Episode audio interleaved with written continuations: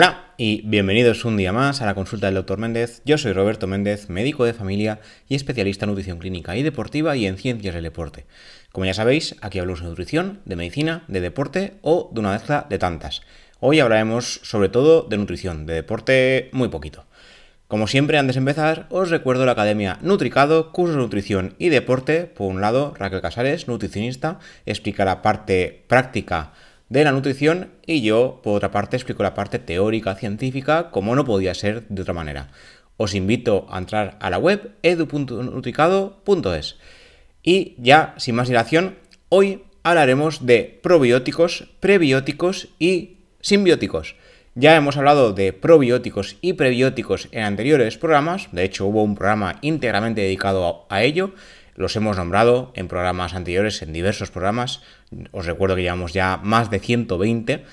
Pero hoy será un poco más extenso o más completo porque además han ido saliendo estudios nuevos respecto a estos temas. Entonces será un poco actualización y condensación un poco de otros eh, de, otras cosas, ¿no? Los simbióticos, por ejemplo, no los hemos nombrado nunca, es una cosa muy curiosa, aunque ya imaginaréis por dónde voy cuando hablo de simbióticos.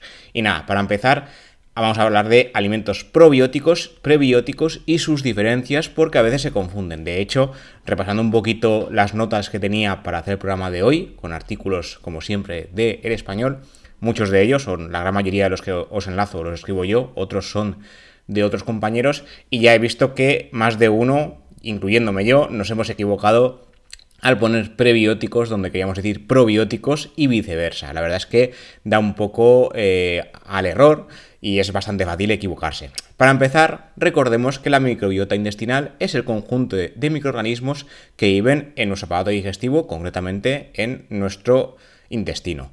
Eh, alrededor de 10 millones de genes microbianos eh, componen esta micro, este microbiota intestinal. Aunque se comparten muchas características, cada ser humano tiene una composición de microbiota intestinal. De hecho, se ha visto, esto no, no es del programa de hoy, pero se ha visto que cuando se producen trasplantes de microbiota intestinal, trasplantes llamados fecales, lo que sucede es que las bacterias de una persona que es delgada trasplantadas al colon de una persona que es obesa consiguen reducir el peso. En este caso, los estudios se han hecho con animales. En humanos, creo que alguno hay, os lo digo muy de memoria porque no me acuerdo, pero sí que ha habido ya alguna cosilla y se ha visto que el microbioma intestinal tiene mucho que ver en ello y de hecho hablaremos, aunque brevemente, también hoy sobre el tema de microbiota y peso. Eh, mantenimiento de peso o pérdida de peso.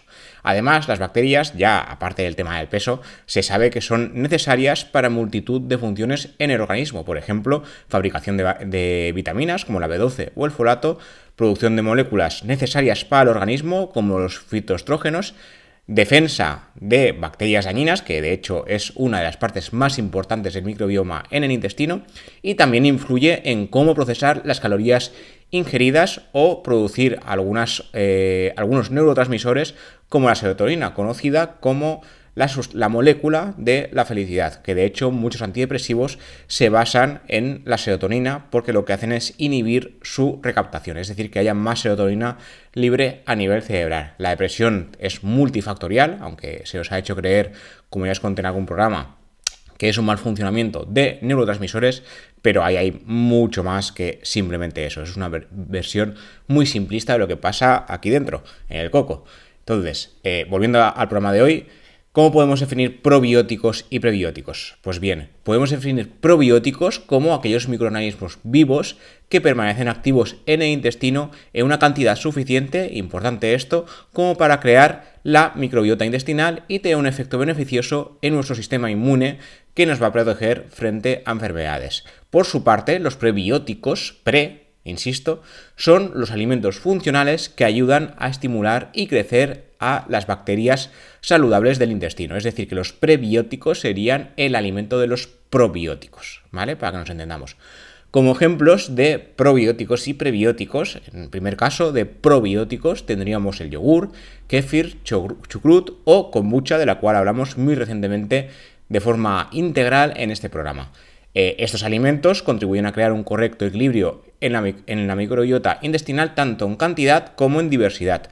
Tomar todos los días un yogur entero, por ejemplo, sería eh, suficiente para llegar a, obtener los beneficios de los probióticos. No hace falta que el yogur sea desatado, como ya hemos comentado también en anteriores programas sobre la grasa. Tomar kefir o añadir algo de chucurut, que sería un tipo de col fermentada también sería buena idea. No pasa nada por tomar más de un yogur, que seguro que más de uno se lo pregunta, siempre y cuando no sustituya a otros alimentos, porque muchas veces lo que hacemos, yo me incluyo, de hecho una temporada larga que lo hacía por comodidad, si sustituimos, por ejemplo, el yogur a cambio de fruta, es decir, comemos menos fruta y más yogur, eso a largo plazo puede ser perjudicial porque ambas cosas son necesarias. Pero si consumimos dos yogures y además seguimos consumiendo eh, la mencionada fruta, en principio no pasaría nada. Se pueden consumir dos o tres yogures al día sin problema, pero que no desplace a otros alimentos, que esto es muy importante.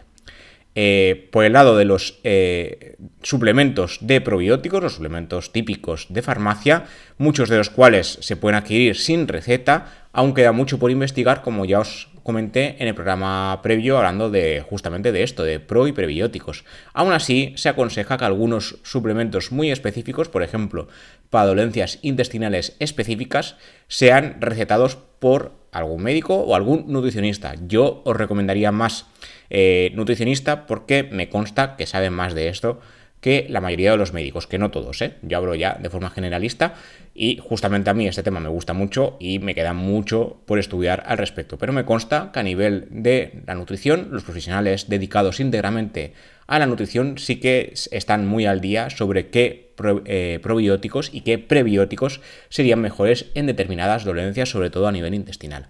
Respecto a los prebióticos, es decir, el alimento de estas bacterias, tendríamos las frutas, verduras, cereales integrales y legumbres, las típicas cinco raciones de frutas y verduras, que ya hemos comentado también en anteriores programas, que algunos estudios decían hasta siete.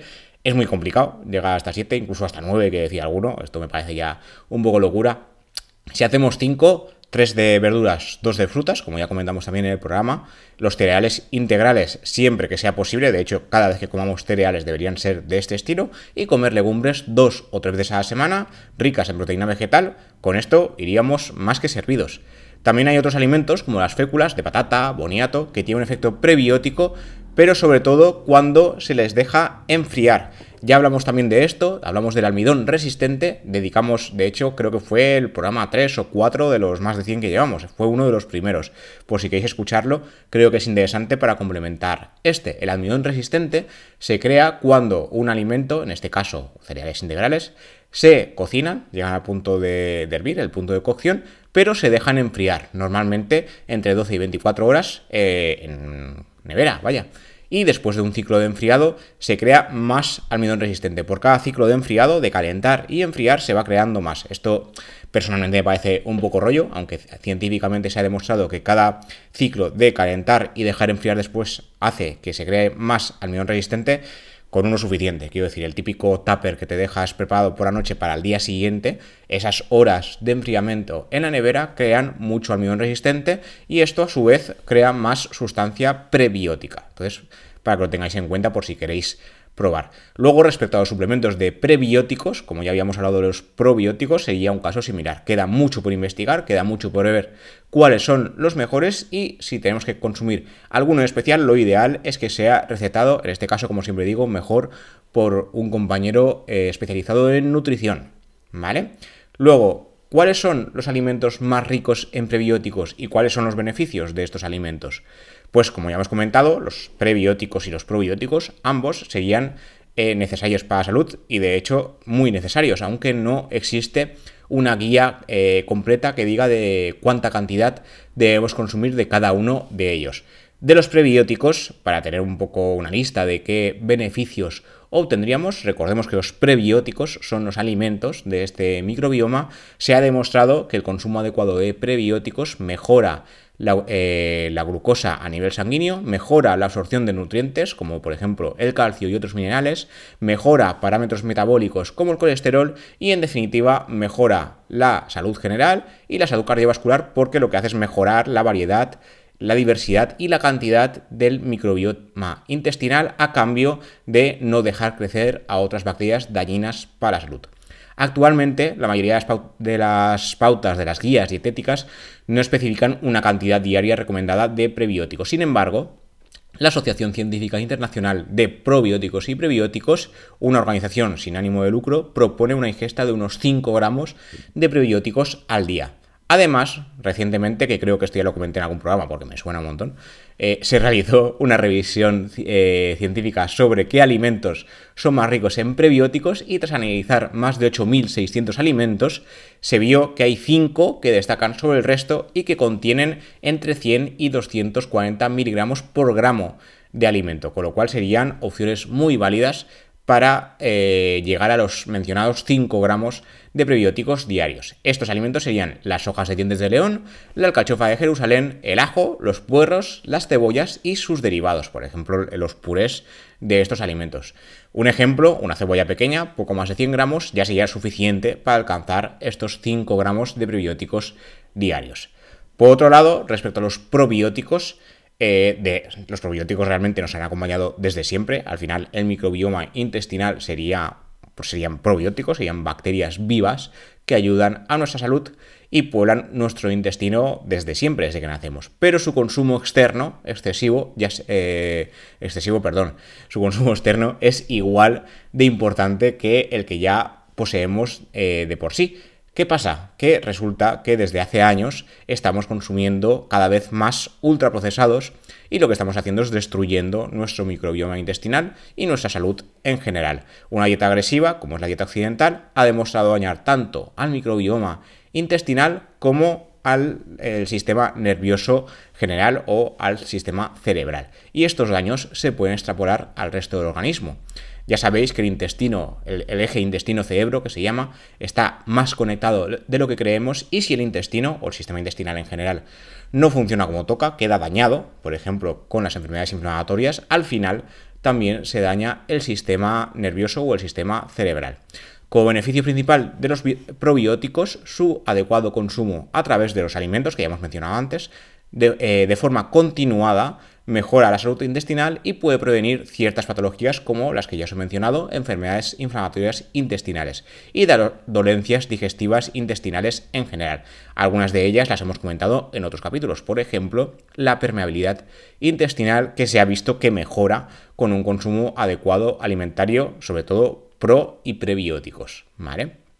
Eh, si todo funciona bien, en consecuencia, también mejorarán otros sistemas, como por ejemplo el sistema inmune. Ya hemos hablado de que si el sistema digestivo funciona bien, no deja pasar bacterias dañinas y por tanto no se producen enfermedades intestinales. Ah, y cabe destacar que una correcta flora intestinal también se habría relacionado con un mejor mantenimiento del peso, reduciendo el riesgo de acabar en sobrepeso u obesidad. De hecho, como ya os he comentado, los trasplantes fecales, que realmente son trasplantes de microbioma intestinal de eh, personas delgadas hacia personas obesas han demostrado beneficios. Como os digo, la mayoría de esos estudios se han realizado en ratones y se ha visto que hay mucha mejoría, pero creo recordar, esto os lo digo de memoria, que ya hay algunos humanos que lo ha demostrado. Lo que pasa es que queda mucho por investigar, es una cosa muy delicada. Aunque de momento no existe ninguna revisión como es la que os he comentado de los prebióticos, se sabe que los alimentos ricos en probióticos, como el mencionado yogur entero de toda la vida, el kéfir, el churrut o la kombucha, solo una dosis de estos alimentos al día sería suficiente para alcanzar el consumo de probióticos adecuado. Esto es muy fácil hoy en día en determinados países, de hecho en el mundo occidental os diría que consumir un yogur diario es fácil y barato. Ya otras cosas, kefir, kombucha y demás, con el tema comercial que hay hoy en día, a lo mejor a nivel económico se nos va un poco, pero el típico yogur, no hace falta que sea yogur de sabores, de hecho cuanto menos sabores mejor, porque quiere decir que se han puesto sustancias que no toca. El típico yogur natural, por suerte, sigue costando poco y es fácilmente adquirible un, pack de 4 o de 6 para toda la semana. ¿Vale? Pero ya los demás, kefir, chucrut, kombucha, mm, ya se nos puede ir un poco. Y ya para terminar, hablamos de los simbióticos, que, como ya podréis imaginar, es el conjunto de probiótico y prebiótico en el mismo alimento. Serían aquellos alimentos que contienen ambas sustancias y cuya acción sinérgica podría potenciar los beneficios de ambos. Eh, en el estudio que utilizo, que os enlazo como siempre a las notas del programa, lo que se hizo fue analizar casi 200 estudios, después al final se quedaron con 25 que cumplían los criterios de inclusión y exclusión, y lo que se vio es que la dieta occidental ha hecho que los niveles de obesidad se tripliquen desde el año 1975 hasta el día de hoy, a causa de múltiples factores más allá del exceso calórico y el sedentarismo que acompañan a la mencionada dieta occidental. Uno de esos factores, ya sabéis que la obesidad es multifactorial, no es tan fácil como moverse menos hay moverse más y comer menos, sino que habrían muchas cosas más. De hecho, una de esas cosas, como dice el estudio, sería la disbiosis, la cual hemos mencionado en algún programa, pero no hemos dedicado ningún programa íntegro a ello. Sí que la hemos mencionado sobre todo en el síndrome de permeabilidad intestinal. La disbiosis sería el desequilibrio entre la microbiota intestinal, tanto en cantidad como en diversidad, a causa de daños externos, en este caso alimentos procesados que caracterizarían la dieta occidental. En este caso, tanto pre como probióticos podrían ayudar y la unión de ambos, los simbióticos, sería mejor todavía, aunque, eso sí, en el estudio se vio que tanto probióticos solos como simbióticos, es decir, alimentos ricos en pro y prebióticos, eh, mejorarían eh, la pérdida de peso en, en personas con sobrepeso u obesidad, y también se eh, reducirían el riesgo de acabar en sobrepeso como tal. En este caso, las cepas que se vio en el estudio, esto queda mucho por estudiar, quiero eh, hacer hincapié en ello, pero las cepas que se vieron que tenían más potencial en este caso eran L. gaseri, L. acidophilus o el género Bifidobacterium o Lactobacillus. Cabe destacar que los estudios analizados no duraban más de 8 semanas y la mayoría combinaban dietas hipocalóricas, ejercicio y además consumo de probióticos y simbióticos de forma simultánea. Entonces no podemos decir que la pérdida de peso sea causada íntegramente por ello. Sí que es verdad que se ha visto que a pesar de no haber eh, un consumo hipocalórico, es decir, una dieta hipocalórica como tal, en algunos estudios sí que se vio que solo el consumo de un nivel adecuado de probióticos y simbióticos también ayudaba a perder peso. Pero aún así los investigadores dicen que no sería un método adecuado para usarlo solo, simple, sin nada más. Entonces cuidado porque esto aún se tiene que estudiar mucho. Y ya para terminar, ¿cómo se logra esa pérdida de peso? Es decir, ¿cómo ayudan los probióticos y los simbióticos a esta pérdida de peso? ¿Qué hacen? ¿Cuál es el mecanismo? Según los investigadores, los probióticos recuperarían las uniones entre células a nivel intestinal de los enterocitos, que son las células de esta zona, reduciendo la mencionada permeabilidad intestinal, de la cual ya hablamos, y evitando el paso de bacterias dañinas y por tanto la inflamación. Cuando se reduce la inflamación, la insulina recupera su sensibilidad y puede funcionar como toca y a su vez potenciar la actividad saciante del organismo. Habría mayor sensación de saciedad porque la insulina también funcionaría como toca.